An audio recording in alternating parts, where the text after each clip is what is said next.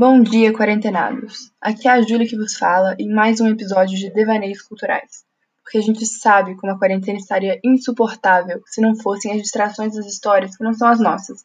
E por isso, nesse quadro, a gente passa uns minutinhos analisando e apreciando as obras que mantêm a gente são. Ou não, né? Já que decidi falar sobre o último livro que eu li, Garota Exemplar, de Gillian Flynn. Porque a gente precisa conversar sobre a Amy. Alerta para spoilers à frente. E se todos nós estamos atuando, não pode existir algo como uma alma gêmea, porque não temos almas genuínas. E é com essa constatação melancólica e duramente realista que dita o tom da narrativa de Gillian Flynn, publicado em 2012 e estrelado por Ben Affleck e Rosamund Pike em 2014 nos cinemas, que eu inicio o meu devaneio sobre uma obra que marcou minhas últimas férias escolares.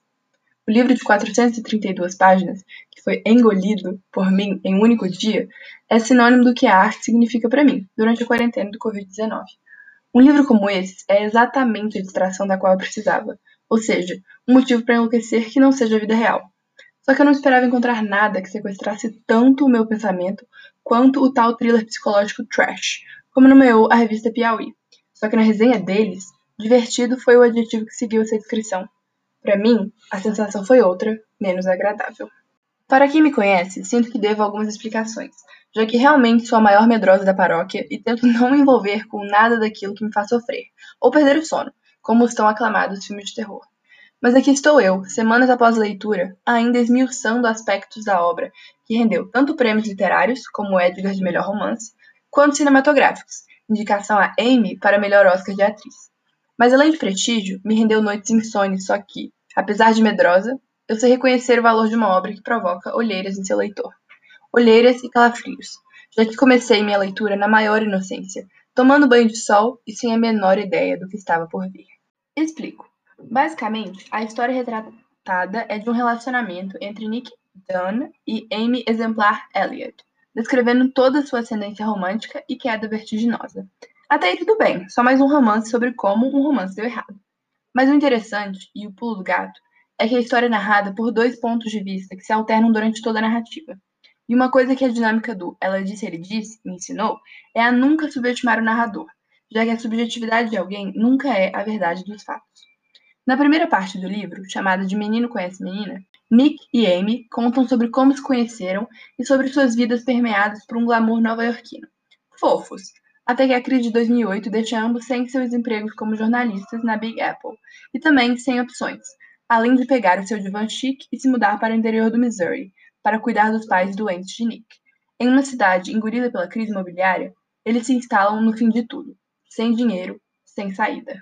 O leitor vai percebendo como a situação piora gradativamente, até que, no quinto aniversário de casamento, Amy desaparece e Nick se torna o suspeito mais promissor do caso. Só que a sutileza da história está no fato de que Nick narra os acontecimentos do presente, a partir do momento que ela desaparece, e Amy tem sua voz lida de um diário dos últimos anos.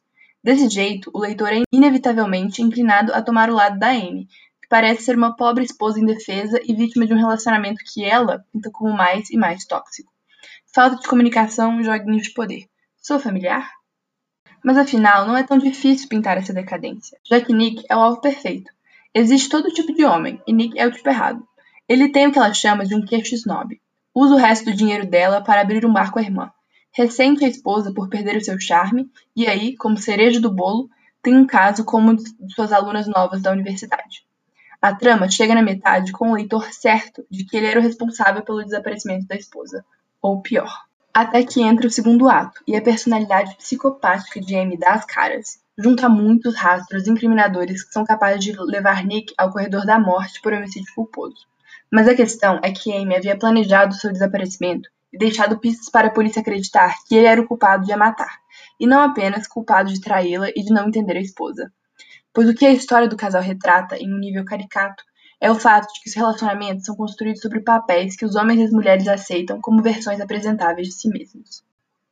Com o desenrolar da investigação, Amy desiste de se matar e deixar Nick sofrer as consequências de um crime que ele não cometeu, e dá um jeito de voltar para casa com uma história convincente, que não entrarei em detalhes aqui por falta de estômago.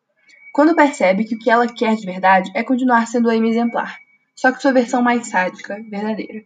O mal-estar da história vem da permanência de um casamento de fachada para a mídia, com o bebê a caminho e Nick na palma da mão. o quão bem você consegue conhecer a pessoa que você ama. Certamente, Nick não gostaria de conhecer as profundezas de Amy, uma vilã feminina que faz arrepiar até antigos agentes do FBI. E esse é o problema.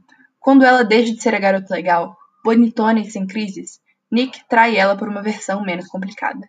Digo de novo: se todos nós estamos atuando, não pode existir algo como uma alma gêmea, porque não temos almas genuínas. E aí entramos em um dilema filosófico de quem eu sou e como ser você mesmo frente a outras pessoas.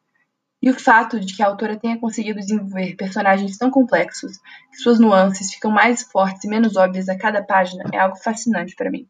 Pois há terror na história, há violência e brutalidade, há injustiça e relacionamentos tóxicos.